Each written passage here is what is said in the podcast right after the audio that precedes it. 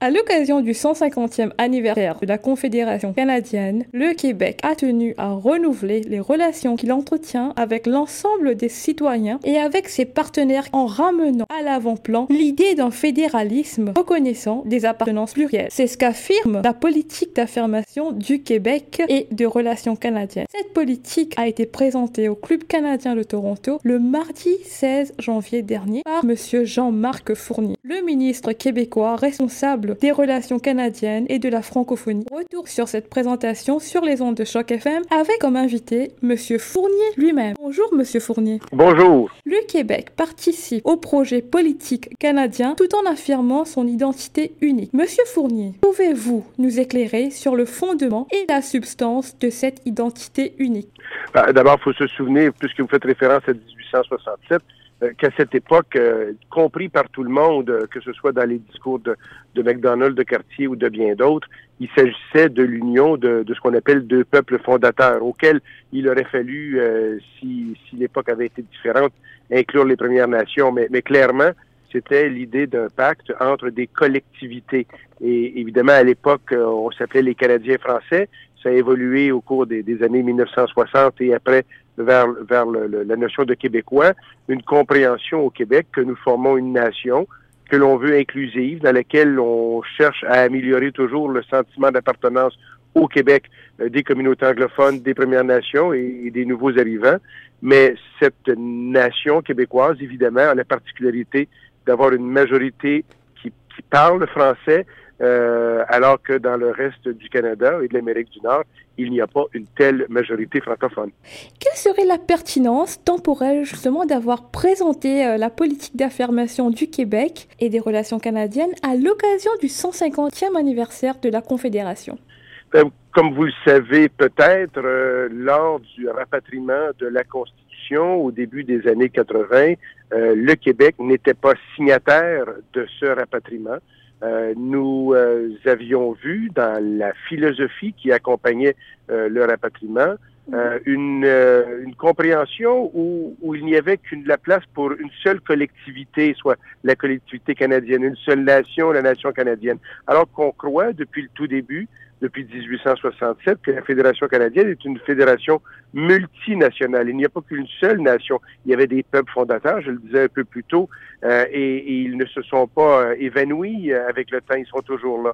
Alors, nous n'avions pas signé, et à l'arrivée du 150e, il fallait euh, donner, euh, je dirais, la compréhension, la vision, les aspirations québécoises à l'égard de la Fédération, surtout celle de demain. Alors, le, le document qu'on a publié euh, dans le fond, trace, trace l'histoire, euh, mais surtout propose pour l'avenir euh, un fédéralisme plus inclusif, plus coopératif, plus respectueux, notamment de la diversité collective, parce qu'on connaît bien le Canada comme étant un endroit qui, qui, qui, fait de la diversité une grande richesse, et on en est très heureux, mais, mais on croit qu'il n'y a pas que la diversité individuelle, il y a aussi la diversité collective, ce qui euh, répondrait sans doute mieux aux aspirations et des Premières Nations et des Québécois.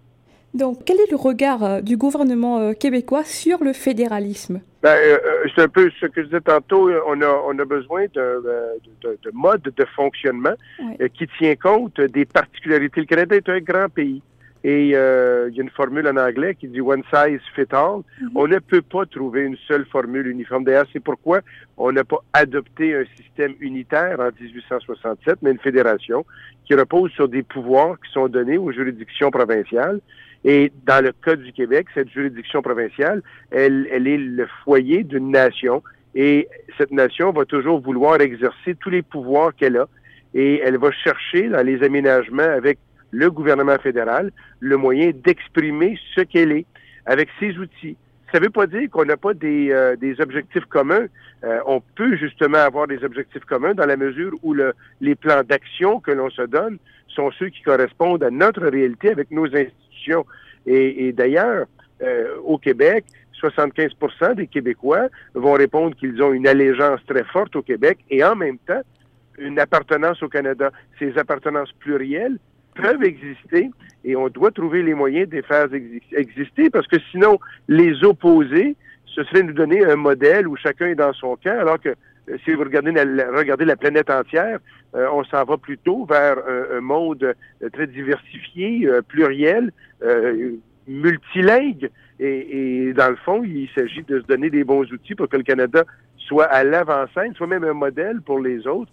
Euh, plutôt qu'être à la traîne. Et donc concrètement, quelles sont les mesures que vous proposez pour consolider cette identité euh, plurielle? Ben, D'abord, euh, ceux qui l'ont lu auront remarqué l'emphase sur les relations canadiennes. Ce que ça veut dire de relations canadiennes, c'est pas que des relations du gouvernement, ce sont aussi des relations et surtout des relations citoyennes, des relations de la société civile. il y a une façon de présenter le Québec dans ses relations avec le Canada depuis des décennies, faisant référence à une expression, les deux solitudes. Et il est bien évident qu'avec le particularisme du Québec, il y aura toujours des distinctions, mais il n'y a pas que des solitudes dans notre relation. On a déjà beaucoup, beaucoup de liens dans la politique. On fait référence évidemment à nos relations commerciales. On ne le dit jamais assez, mais euh, on, vend plus de biens au Nouveau-Brunswick qu'à la France. Et, on a plus d'échanges de biens avec l'Ontario qu'avec toute l'Europe entière. Euh, forcément, ce sont des relations qui sont tissées par des humains, là, par des, gens d'affaires.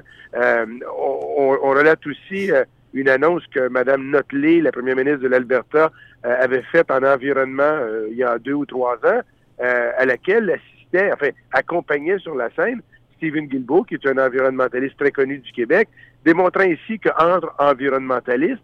Euh, bien, on se parlait, on échangeait et on influençait des politiques publiques. Ce genre de relation-là, où la, perception, la vision québécoise, la façon de voir du Québec peut très bien colorer et définir, dessiner le Canada de demain. Et ce Canada-là, où le Québec serait mieux connu, pourrait donc être mieux reconnu. Et ça va dans l'autre sens aussi. Le Québec doit aussi euh, découvrir des réalités euh, à l'extérieur du, euh, du, Québec qu'on connaît moins. Il y, a, de nombreux politologues qui ont écrit à propos du Canada qu'on connaissait mieux les, comparaisons à faire entre le Canada et les États-Unis qu'entre les provinces entre elles.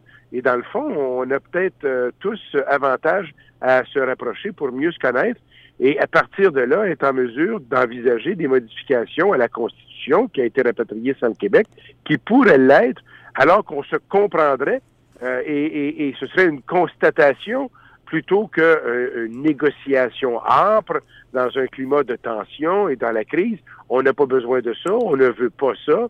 Ce qu'on cherche, c'est plutôt à ce, à ce qu'on on ait une compréhension mutuelle euh, bien développée qui va faire en sorte qu'on pourra faire une place aux Premières Nations et notamment aux Québécois aussi, euh, qui, qui va se faire à l'avantage de tous. On a tous avantage qu'il y ait plus que 75% des Québécois qui ont une appartenance canadienne. Il faudrait s'y rendre à 100% mais pour ça, il faut répondre à des besoins que le Québec euh, exprime depuis, depuis longtemps. Et justement, en parlant de rapprochement, nous savons que le Québec et l'Ontario partagent une longue histoire de coopération en matière de francophonie. Justement, en valeur du jour, en quoi consiste cette coopération et comment proposez-vous de la bonifier? En fait, oui, il y a une coopération en termes de francophonie, je vais y revenir, mais il y a une coopération tout court. Euh, vous savez que depuis quelques années, euh, nous tenons des euh, conseils des ministres conjoints entre l'Ontario et le Québec. C'est la seule, le seul cas qui existe au Canada comme ça. Euh, donc une fois là, soit en Ontario, soit au Québec, on, alterne. les deux conseils des ministres se rencontrent. Et là, les premiers ministres identifient donc des sujets à l'ordre du jour et, et, ça nous ça nous oblige à, à trouver des projets, à s'entendre. Et, et, et, finalement, ça développe entre nous une confiance. C'est assez formidable de pouvoir constater qu'on ne s'entend pas sur tout, Mm-hmm. qu'on peut s'entendre sur certaines choses et que lorsqu'on s'entend puis qu'on voit que c'est profitable, ça nous permet de dédramatiser les sujets sur lesquels on s'entend pas. Puis c'est tout à fait normal qu'on s'entende pas sur tout. Vous savez, au Québec même, euh, il y a des régions qui s'entendent pas avec Montréal, il y a Montréal qui s'entend pas avec Québec, ça arrive, c'est la vie. Alors qu'on n'ait pas toujours les mêmes intérêts entre l'Ontario et le Québec, c'est normal. Alors, il faut apprendre à développer ce, ce genre de confiance à partir d'une meilleure compréhension parce qu'on partage ensemble. Alors, un, des éléments, c'est pas banal, euh, on a fait une entente, euh, évidemment, en hydroélectricité il y a deux ans, euh, qui est très utile à l'Ontario. Je le sais parce que c'est un sujet beaucoup là-bas, les, les tarifs d'électricité. Mais il y, a, il y a un autre sujet sur lequel on s'est entendu cette année, sur l'intelligence artificielle, sur la, la, la, la volonté des deux gouvernements de mettre ensemble nos énergies pour que on puisse profiter des forces que nous avons des, des, des deux côtés pour développer la nouvelle économie qui va être issue de l'intelligence artificielle. Aujourd'hui même, dans la presse, à Montréal, il y avait un article justement sur le fait qu'on est devenu de plus en plus une, presque une capitale de l'intelligence artificielle. Ça, c'est la nouvelle économie qu'on est en train de préparer ensemble. Alors, ça, déborde la francophonie, bien sûr. Il y a aussi la francophonie parce que on a une entente de coopération avec toutes les provinces et territoires, mais celle avec l'Ontario est la plus euh, la plus vieille, celle qui a le plus d'histoire. Et donc, les deux gouvernements, par cette entente-là, euh, investissent des sommes d'argent pour soutenir des activités euh, soit culturel, soit d'échange euh, de jeunes euh, et, autres, euh, et, qui favorise, je dirais, l'expression française en Ontario, qui est un avantage pour le Québec, parce que tantôt je vous parlais de l'appartenance canadienne. Vous savez, pour un Québécois francophone, quand on se retrouve à Vancouver ou, à Victoria ou à Halifax, et, et qu'on entend parler notre langue, qu'il y a une résonance à notre langue, ben on se dit euh, ici c'est aussi un peu chez nous et c'est un peu cela qu'il faut euh, qu'il faut redécouvrir et puis aussi euh, faire prospérer. Il faut faut s'assurer que la langue française ne décline pas. Elle est un avantage pas juste pour les francophones, c'est un avantage pour tous les Canadiens, anglophones inclus. Vous savez qu'en ce moment, il y a 10,5 millions de francophones et francophiles au Canada. Il y en a 250 millions dans le monde et, et en 2050, il y en aura 700 millions dans le monde. 700, millions. de francophones. Et le Canada est un des seuls pays euh, développés qui a accès, enfin, qui a comme langue officielle et l'anglais et le français. Donc, on a une fenêtre sur le monde anglophone et une fenêtre sur le monde francophone. On a avantage d'ouvrir toutes grand ces fenêtres parce que ça va être des avantages économiques, sociaux, culturels, diplomatiques. Euh, ça nous donne accès à, tout un monde que d'autres n'ont pas. On a un avantage et on le voit pas. Alors, il faut, il faut le redécouvrir puis se donner, un, se donner un élan parce que l'avenir va beaucoup aussi être en français. Et le Canada a cet avantage-là. L'avenir en français, c'est euh, une réalité à laquelle n'échappe pas Toronto. Nous avons aussi observé que les relations entre le Québec et Toronto se sont beaucoup développées au fil de ces dernières années. Quels sont en ce moment les moyens mis en œuvre par euh, le gouvernement euh, québécois pour consolider ces relations? Ben, d'abord, quand on regarde directement avec Toronto, vous savez qu'on a un bureau euh, du Québec à Toronto. Il y a des gens qui, euh, qui sont nos avant-postes, si on veut, et, euh, et qui organisent un certain nombre de, d'interrelations. Évidemment, on voit aussi à nos rapports gouvernementaux, mais ce qui est le plus, j'en ai beaucoup parlé tantôt, avec les échanges et les conseils des ministres conjoints. Mais, mais au-delà de ça, je vous ai aussi dit que ce qu'on souhaitait, c'était de maximiser les interrelations citoyennes, c'était le rapprochement. Or, le bureau de Toronto permet d'organiser un bon nombre d'activités. J'ai moi-même participé il y a quoi, il y a deux, trois, quatre mois, je me souviens plus, c'était à l'automne, à ce qu'on appelle la Grande Braderie. Mhm. Euh, il s'agit, dans le fond, de présenter euh, les designers québécois euh, dans la mode. Et, on le faisait à Montréal. Là, on est allé à Toronto. Je sais qu'ils ont l'intention d'y retourner. Il y a eu des liens qui ont été faits avec le, monde culinaire, la gastronomie, pour présenter les, les produits québécois. Euh, autrement dit, essayons, on essaie de trouver, puis il y a plusieurs autres choses qu'on pourrait dire, de trouver des, moyens où on peut entrer en relation, faire des affaires, créer de l'emploi, se connaître, euh, établir des liens, puis après ça, on peut prospérer partout. Vous savez, mettre un pied en Ontario, c'est un tremplin pour aller ailleurs, de la même façon que les Ontariens euh, peuvent mettre le pied au Québec comme tremplin pour aller ailleurs. Nous avons aujourd'hui des économies excessivement intégrées. Mm-hmm. Les, les on dit souvent l'automobile, c'est en Ontario, puis l'aéronautique, c'est au Québec. Mais il faut ajouter qu'il y a énormément de sous sous-traitants de l'automobile qui sont au Québec et de sous-traitants aéronautiques qui sont en Ontario. donc, on n'est pas juste de solitude, on a aussi beaucoup de solidarité et on a avantage à les développer. Quelle est la place que le Québec entend occuper dans l'ensemble canadien dans les prochaines années? Ah ben, on souhaite, on souhaite que ça, soit la, plus grande place possible. euh, un, des, des, éléments de changement dans la politique qu'on a déposé, c'est justement de pouvoir euh, donner notre vision, exprimer notre voix partout et dans tous les forums. Euh, jusqu'à cette politique, euh, l'approche du gouvernement était une approche de gouvernement à gouvernement. Ça s'appelait entre autres le secrétariat aux affaires intergouvernementales canadiennes. Nous avons changé le nom euh, et maintenant c'est le secrétariat québécois aux relations canadiennes. Donc vous voyez, ça ne se limite pas à des relations de gouvernement On veut être partout. On veut parler à la sphère politique plus large que les gouvernements. On veut parler à la société civile. On veut multiplier les entrevues comme celles que je vous accorde présentement. On veut que nos, nos Stephen Guilbeault de ce monde, euh, les gens euh, dans le monde syndical, l'ensemble de la communauté, retracent et retissent des liens avec les autres Canadiens. On a eu une, un geste, ouais, un événement assez, euh, assez exemplaire. Madame Wynne est venue faire un discours à l'Assemblée nationale. En 150 ans, ça ne s'était jamais fait. Il n'y avait jamais eu un premier ministre d'une province, un territoire ou du Canada qui était venu à l'Assemblée nationale. Déjà en cela, c'est déjà quelque chose. Mais, mais ce qui était intéressant, c'était de constater que les partis d'opposition avaient tous trouvé un élément de la politique ontarienne qu'ils trouvaient euh, bonne et qu'ils souhaitaient que le Québec adopte. Et, j'ai trouvé que c'était le sens de la politique qu'on veut faire, pouvoir s'inspirer de ce qui se fait ailleurs, euh, en tirer euh, en tirer des bénéfices et, et, se dire ben ailleurs et nous ça peut être ensemble ça peut être d'autres choses que chacun de son côté. Ça peut être une aventure commune.